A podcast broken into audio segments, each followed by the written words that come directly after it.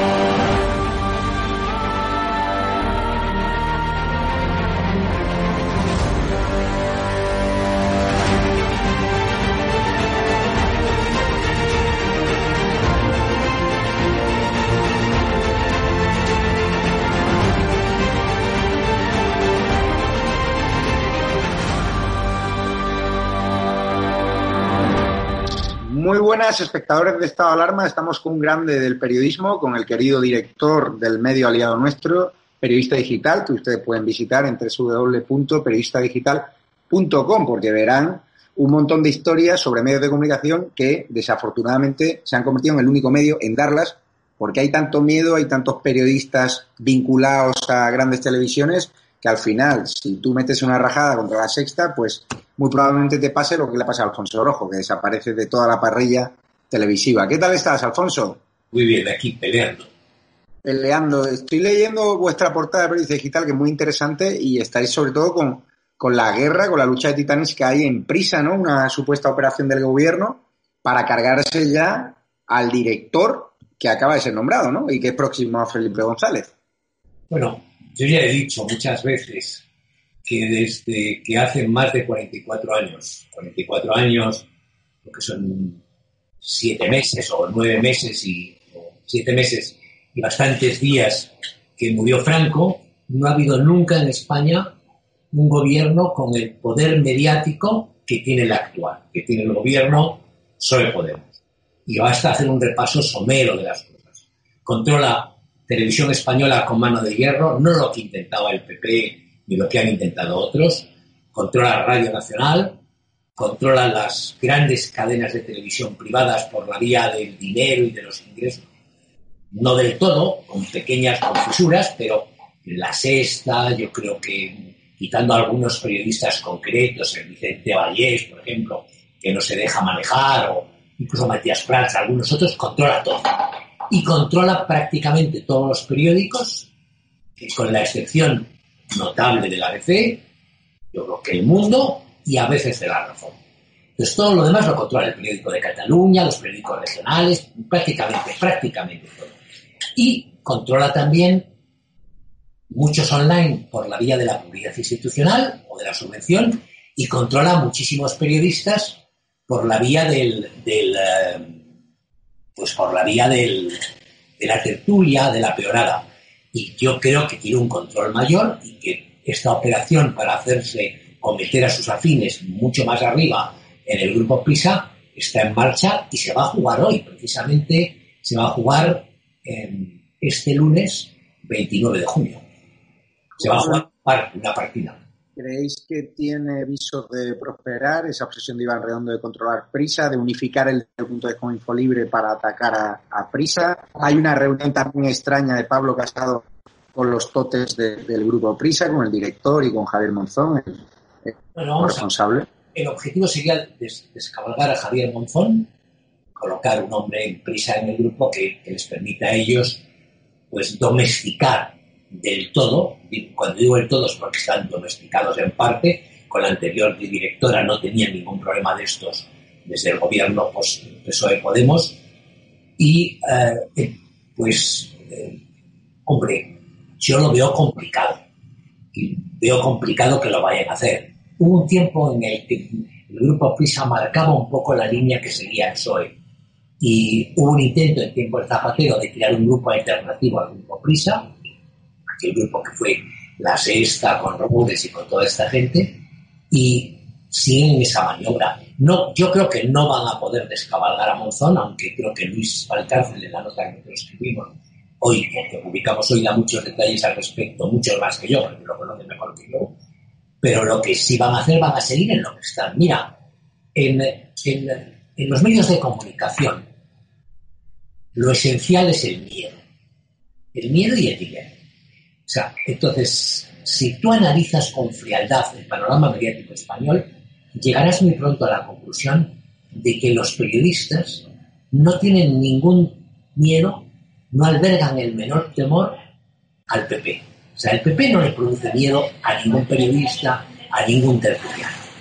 No hay un tertuliano de televisión que, que pueda pensar que si dice algo tremendo de Pablo Casado, no lo van a colocar en una tertulia de televisión. Va a seguir donde le dé la gana y como le dé la gana. Y va a seguir cuando mande el PP. Porque el PP es así. El PP, en lo que a medios de comunicación se refiere, y perdón por la expresión, es um, agradecida.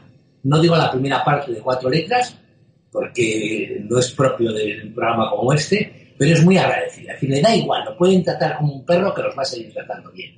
No ocurre lo mismo con el PSOE, no ocurre lo mismo con Podemos.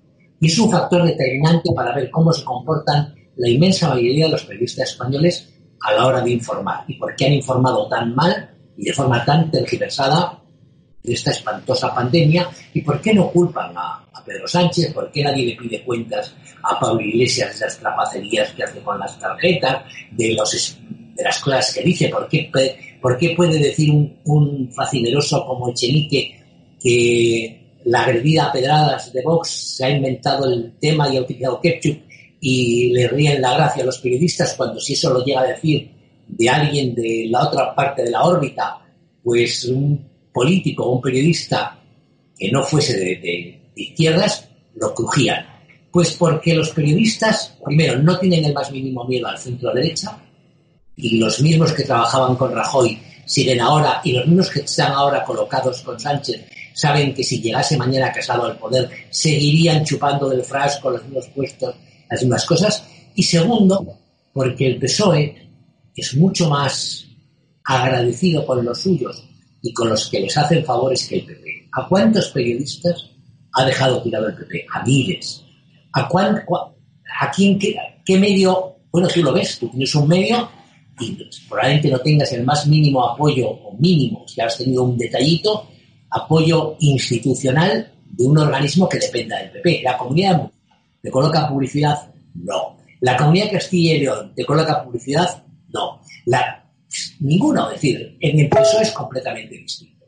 El PSOE, si tú eres un periodista de la, de la banda, seas, aunque seas más tonto que pichote, Cuando caes del caballo en el que estabas, pues te colocan en paradores, te colocan en televisión española, te mandan a una corresponsalía, te meten en, de jefe de comunicación. Eso jamás lo haría el PP. Y entonces el producto es lo que tenemos.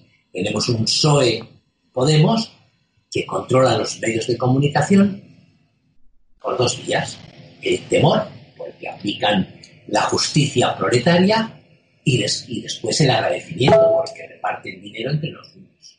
Esa, es el sistema de control. No necesitan hacerse con un consejo de administración. ¿Para qué? Ellos no necesitan comprar acciones de, de A3 Media para que la sexta escriba, eh, les cubra bien. Les basta pues colocar bien a los amigos, eh, repartir bien las campañas de publicidad, eh, asustar al que no se porta bien, echar de la tertulia que no les conviene al que les cae mal, ya lo tienen y lo hacen con constancia y con reiteración. Lo que habla de una clase periodística servil, cobarde y, sin gallardía, ¿no? Como, la, como tu generación, ¿no? Que erais periodistas más libres, más independientes, no estáis sujetos a los políticos. Es, son tiempos distintos. Yo, nunca sufrí censura, ni siquiera de mi director. Yo tuve un director tremendo, que era Pedro J., que lo ocupaba todo. Yo no, solamente, yo no recuerdo un solo caso en 30 años de profesión en que a mí me censuraran sin una nota. Si es cierto que si yo no coincidía con la línea del director, pues mi nota o mi artículo iba en la página 24 eh, con publicidad por abajo y con una foto más pequeña y la línea del director iba en primera como muy destacada y con negritas. Pero bueno, esos son el juego del periodismo. Pero yo no sufrí presiones de este tipo. Yo siempre ha habido los periodistas de una banda y periodistas de otra. Ahora, lo actual, el nivel del periodismo español, sobre todo el nivel durante la pandemia, es para hacérselo mirar. Yo creo que el suelo, el pozo, el momento más bajo del periodismo español como tal se ha producido durante esta pandemia de coronavirus en la forma de cubrir los temas, en la forma de analizar los temas, en la forma de aceptar el manoseo de la Moncloa, en la forma de aceptar las mentiras de la Moncloa, las ruedas de prensa montadas. Yo no había visto una cosa parecida. Pero bueno, da igual, oye, tenemos a un majadero como monedero de tertuliano de televisión y cobrando. Es decir, tener, y te pongo ejemplos. Mira, Ayer escribe Echenique, o ayer o antes de ayer escribe Echenique, que la agresión, una piedra de los proletarras a, la militante de diputada de Vox, con rotura de ceja y sangre, es un poco de ketchup para engañar a los tontos. Y la reacción tendría que ser hoy brutal, constante, en bucle, no ocurre nada. Eh, tenemos en la hemeroteca, y basta ver, tú entras en un periodista digital, y buscas, pones periodista digital, Pinocho, Pedro Sánchez, o Pinocho, eh, Pablo Iglesias, y te salen 100, 50, 30 declaraciones de estos personajes, de los dos que he citado, de Pedro, Pablo y de muchos otros, en los que dicen cosas absolutamente falsas. No pasa nada. Eh, Pedro Sánchez copia su tesis. No pasa nada. Pero no pasa nada porque tenemos unos medios de comunicación que se dedican a tapar esto y después la gran masa, desgraciada, yo creo que desgraciadamente, la gran masa está muy pegada a la televisión y se cree lo que le dice la televisión. Y al final, oye, mira, eh, Jorge Javier Vázquez dice en televisión, en su programa en directo, en una bronca en la que discute con otro de temas políticos sobre vos, dice, sálvame, o esta televisión es una televisión de rojos y maricones. Yo no me puedo imaginar a alguien diciendo en, en otro programa de Telecinco, este es un programa de... Pero, pero es que no de fachas, de gente de derechas. Bueno, es que lo habían hecho de España. Pues lo dice Jorge Javier y le habrán subido el sueldo. Le habrán subido el sueldo. Pero bueno, vosotros contabais que en Mediaset Italia estaban bastante cabreados. Ha habido un desplome en bolsa de Mediaset por ese posicionamiento de Jorge Javier, ¿no? ¿Eso es real? Sí, porque ha caído la acción. Es decir, vamos a ver, eh, lo he dicho muchas veces, te lo he dicho a ti, lo digo a los chicos de Periodista Digital, mucho de lo que estamos viviendo no tiene que ver con la ideología, en lo que a medios de comunicación se refiere, tiene que ver fundamentalmente con el interés. el gran interés de las grandes empresas y el mezquino, pequeño y cotidiano interés de los tertulianos y de los periodistas. Los tertulianos se pliegan casi siempre porque no quieren perder los 150 euros, los 200 euros o los 300 euros que cobran cada vez que van a pontificar una tertulia de estas. Y siguen yendo como expertos, y lo verás, los mismos que decían que lo del coronavirus era una coña o hacían bromas, y ahora pontifican sobre el coronavirus y mañana pontificarán sobre el agua en Marte o, sobre los viajes a Venus, porque para eso está hecho el tertuliano, para decir majaderías de, sitio en sitio. Y van a ir. Entonces, ahí, en esos tertulianos, en ese tipo de periodista, lo que prima esencialmente es el interés. Yo quiero llegar a fin de mes, quiero comprarme unos zapatos nuevos, no puedo perseguir estos 2.000 euros que me hago al mes haciendo bolos, y eso va. Y después están las grandes empresas. Ni a tres Media, ni, Mediaset, ni ninguna de las, de las televisiones, ni el periódico de Cataluña, la gente detrás, está motivada o empujada por una ideología. No son comunistas peligrosos, no son izquierdistas, no, son gente más de derechas que Gengis Khan, que le encanta el veraneo, la buena comida, los buenos restaurantes, mandan los hijos a colegios privados, quieren mandarlos a hacer un máster, a Estados Unidos, pero los quieren mandar con bonos, con subvenciones, con ingresos y con dinero. ¿Qué es lo que ha ocurrido en Mediaset? Hay una caída del valor de la acción importante. Y a los italianos, que son propietarios de Mediaset, lo que les preocupa, como a los propietarios de la tres media, es la cuenta de resultados. Si ellos llegan a la conclusión de que en la línea que están o haciendo lo que hacen pierden dinero, pues le tiran de las orejas. ¿Qué ha ocurrido? Nunca ha estado tan bajo el, valor de Mediaset en bolsa como ahora. Puede que salga de los, del, del IBEX 35, si no ha salido ya. ¿Tú, crees que, ¿Tú crees que puede estar en peligro la presencia de Jorge Javier Vázquez? no? Ha habido casos. ¿Baje el tono o que baje el tono? Vamos a ver, se coinciden hay dos cosas. Una es la campaña de Vox, que ha sido muy sistemática, pero que solo la ha empezado, contra los anunciantes que financian las cosas que dice Jorge Javier, con la tesis de que están ustedes financiando a alguien que insulta a cuatro millones de españoles. Y por lo tanto nosotros pedimos a cuatro millones de españoles que no compren las marcas que se anuncian en ese programa. Eso ya se hizo en su día con la Noria, con un tema mucho menos político, que es que se entrevistaban a alguien, a, a la madre del puco, a la abuela. Y se produjo, y tuvo un efecto. Y eso coincide con lo que es lógico, los italianos que tienen aquí metido su dinero y que en España no han venido a hacer política, sino a hacer dinero, no sé de qué manera hacer dinero, aunque también lo utilizan para cosas políticas. Pues de repente que si yo tenía un paquete de mil acciones y eso valía tanto y hoy vale la mitad, pues tengo que preocuparme. ¿Puede perder su puesto? Hombre, es un buen, es un tipo listo, es un tipo culto, es un tipo que se maneja, es un tipo que comunica, es un tipo que tiene un público. Cuando cause más daño a la empresa que beneficio, lo pondrán en la calle. Mientras les haga ganar dinero, lo mantendrán ahí. Es lo mismo que ocurre en A3 Media, de forma mucho más clara. A3 Media o todo el grupo A3 Media es propietaria de la razón y tiene a Maruenda. Y yo no creo que nadie pueda ver como un rojo a Maruenda. Y tiene a, Ferreras, que sí lo pueden ver como un rojo. Pues mantendrán la línea de la sexta porque la línea de la sexta es rentable. ¿Y, eso, ¿Y boicots a los anunciantes de, de Vox tienen efecto? ¿O es más acojone a los directivos de Mediaset que un efecto real sobre el consumidor?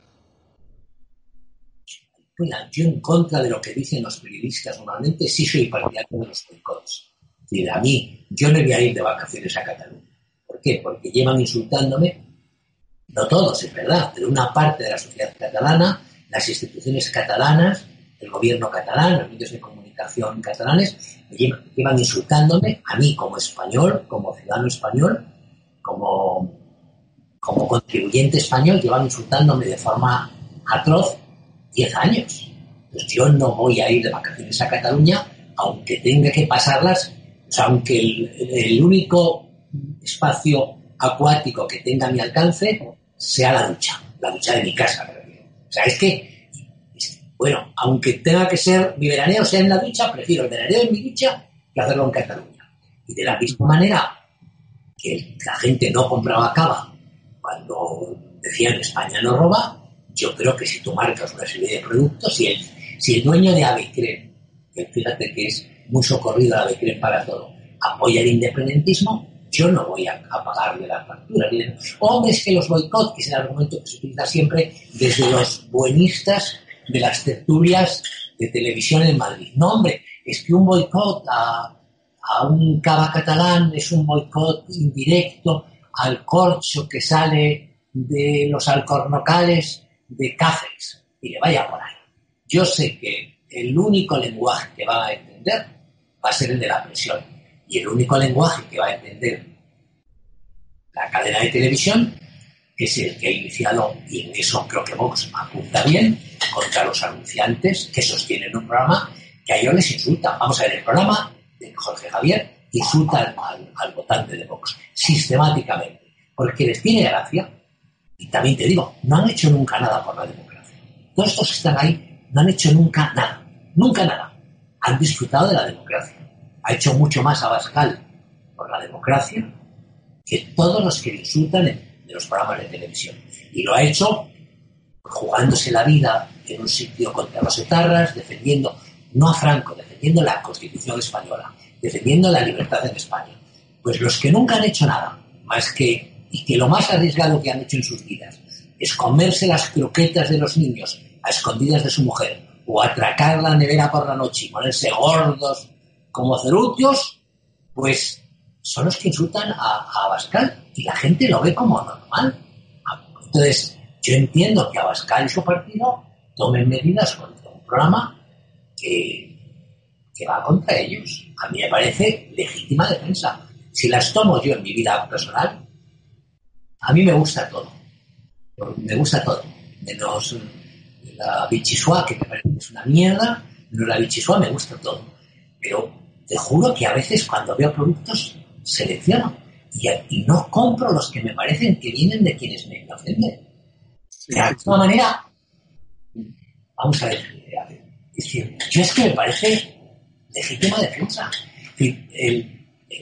somos, España es una sociedad muy interdependiente y vende muchos más productos, por ejemplo, Cataluña a Santander o a Lugo que a Minnesota. Mm. Pues yo soy de Lugo o de Santander y el que le vende los productos sostiene y financia a los que me insultan, no lo compro.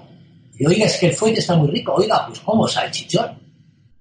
Es que, el, tío, yo tengo uno, uno, de mis, uno de mis hermanos, uno de mis nueve hermanos, el siguiente a mí, dice que él brinda con agua, aunque, aunque sea en Navidad, porque ya se le ha acabado, que no compra más de lo que venden estos y me parece legítimo.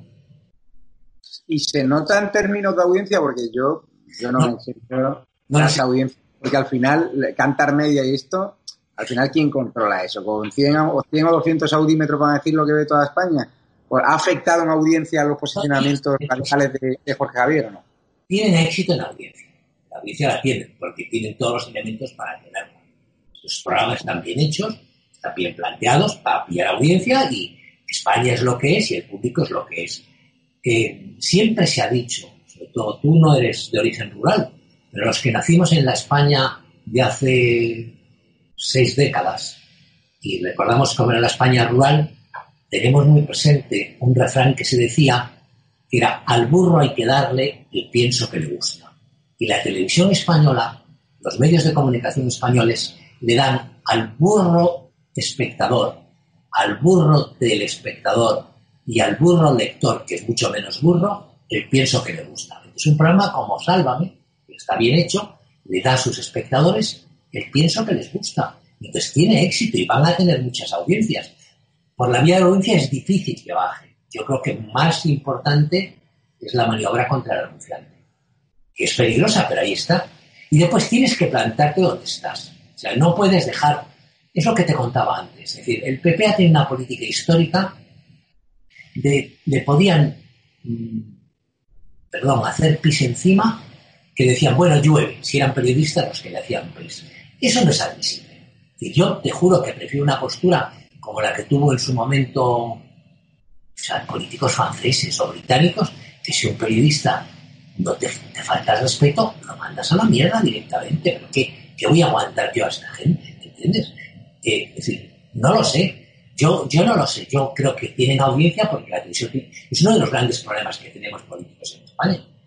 Y mientras los conformadores de las audiencias, los conformadores de opinión, sean los que son, va a ser muy difícil que esto cambie. ¿Y por qué hay en España más de un 30% de gente que cree que Pedro Sánchez lo ha hecho bien? Cuando no hay un hecho, no hay un comportamiento en todo el orden occidental más penoso, irresponsable y sectario durante la pandemia que el que han tenido los miembros del gobierno PSOE Podemos. Pues porque hay unos medios de comunicación en su mayoría alineados con el poder, que se alinearían con otro poder si piensan que viene o si pensasen que iban a tener que pagar un precio por lo que hacen. Pero mientras te salga gratis, mientras te salga gratis llamar imbécil al casado, te seguirán llamando imbécil. El día que llamarle imbécil sepas que marca tu futuro en televisión española, muchos no lo harán. Te lo digo yo. ¿Cómo van las cosas en A3 Media, por cierto? Yo no lo sigo muy de cerca, sabes que yo no veo televisión. Y no veo televisión no por una pose, sino por mis horarios y porque, como me han echado de varios sitios, pues a los sitios que me echan, pues o no, no los leo o no los veo.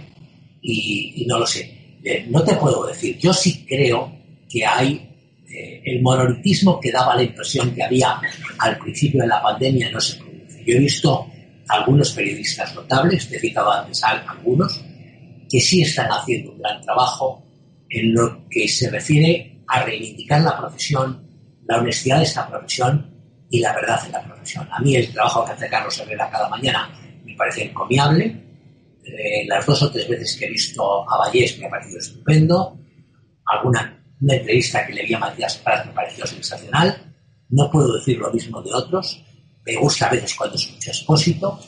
Eh, no puedo decir lo mismo de muchos más, pero tampoco veo muchos más. Al final eh, termina uno siendo como el ciudadano medio, que buscamos aquello que coincide con nuestras ideas, con nuestras opiniones. No buscamos quien nos da doctrina, sino quien nos dice lo que nosotros pensamos. A lo mejor yo estoy en eso y por eso no puedo juzgar. Te podría decir que veo muy bien al Madrid, que es lo que veo yo. Al Madrid lo veo bien, lo veo campeón de liga, pero la A3 Media me la reflejo. Sí, pero me refiero sobre A3 Media, por ejemplo. Susana Griso, los directivos son conscientes que las declaraciones que ha hecho el marido de Susana pues han hecho que mucha audiencia se vaya al programa de Ana Rosa. ¿Por qué no la quitan a Susana? Es que no lo sé, porque lo hace bien, tiene un programa de éxito y es una buena conductora. No está, no está en eso. Yo, yo donde veo la... No va todo tan directo. Es decir, ni... Eh, los índices de audiencia, la rentabilidad de esas televisiones es enorme. Las televisiones a las cuales se les ha dado dinero público quitado de los respiradores, de las mascarillas y de los sanitarios, o de la Guardia Civil, que les ha dado ese dinero. Son televisiones que año pasado, en el ejercicio último, hicieron beneficios, llegando una y otra cadena por encima de los 200 millones de euros. 200 millones de euros de beneficio es mucho dinero. Es mucho dinero. Entonces, eh, no hay una relación directa entre las cosas. No va así. En España hay un ambiente y el ambiente del periodismo nacional es muy servido, muy plegado al, poder, muy plegado al que saben que manda. Por lo tanto, si hubiese que darle algún consejo a los, que, a los políticos que todavía no mandan, es tomen nota ustedes y sepan, uno, que, como decía Maquiavelo, es mucho más importante que te teman a que te quieran. ¿Cómo ves el caso Dina? Porque Valente Follón, eh, el, que, el que se ha metido Pablo Iglesias, nos tomó por tontos, nos vendió una campaña victimizándose, diciendo que las cloacas le persiguen y ahora parece que las cloacas eran él, ¿no? Y Dina. Bueno, yo creo que eso estaba claro casi desde el principio.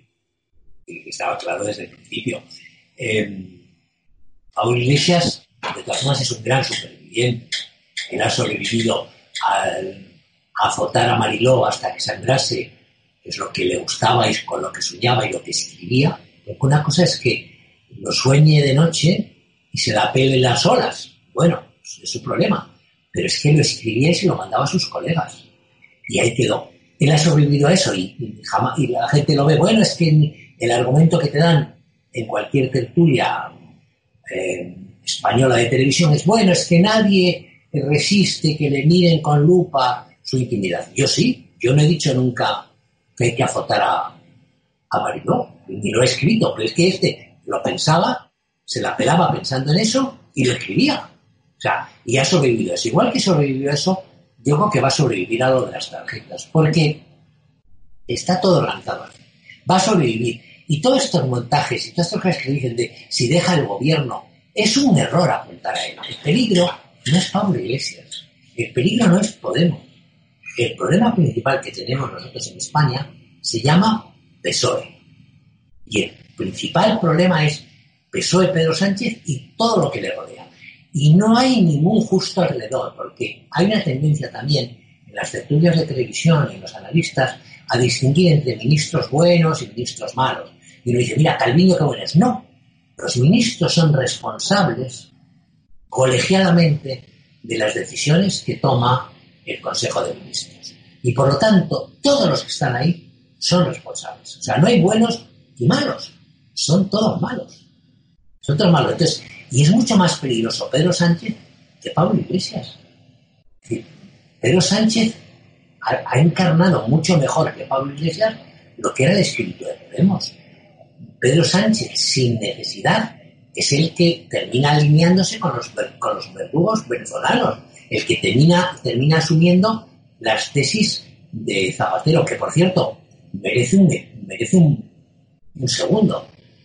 Creo que ha dicho en una entrevista con el Nacional de Cataluña o algo así, que es un, es un panfleto independentista feroz, ha dicho que ya va siendo hora de que haya políticos catalanes e independentistas y, vascos en, el gobierno español. Y yo me pregunto, aparte de, lo que quiere decir con la, frase, y la dirigida de independentismo, tiene la cultura de la bicicleta de mi hijo. Y vamos a ver, en España, en los últimos 100 años, mira, ¿quién ha gobernado en España y ha estado en el gobierno? Aparte del gallego, Franco, que estuvo 40 años y lo ocupó todo, hay una, tienes políticos de todas las regiones españolas. Es decir, Mariano Rajoy era de Valladolid, era de Pontevedra. Eh, eh, Piqué, el ministro Piqué, yo creo que Piqué era de Toledo. ¿De dónde era Piqué? si buscas primeros ministros, de Pi Margal. ¿De dónde salió Pi Margal? Yo es que creo que además en el caso de, Zapatero, aparte de lo malo que es, es peligroso porque es más tonto que un calcetín. Eso, puede, eso puede ser verdad. Pues Alfonso, muchísimas gracias por tu presencia hoy. Sigan a Periodista Digital en www.periodistadigital.com. Es un medio aliado de estado de alarma. Aquí estamos contando la verdad. En Periodista Digital lo llevan haciendo más tiempo. Así que muchísimas gracias, don Alfonso. A vosotros. Y les dejamos en breve con el programa de la tertulia de las 21.30, no se la pierdan, ya con nuevo horario de verano, conmigo y con una serie de contertulios que sin duda os van a gustar muchísimo. Muchísimas gracias, Alfonso. Cuídate. Hasta luego.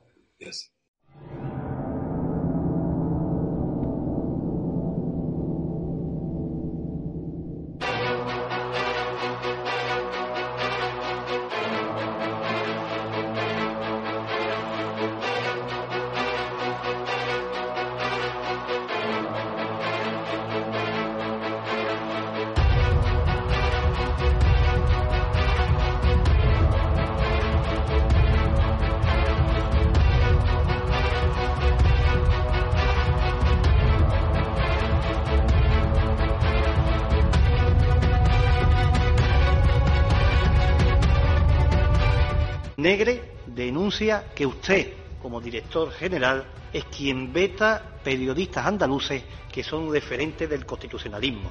En breve informaremos de cómo se dan los contratos ahí. Curioso que eximen de toda responsabilidad a San Carlos y Mariló Montero.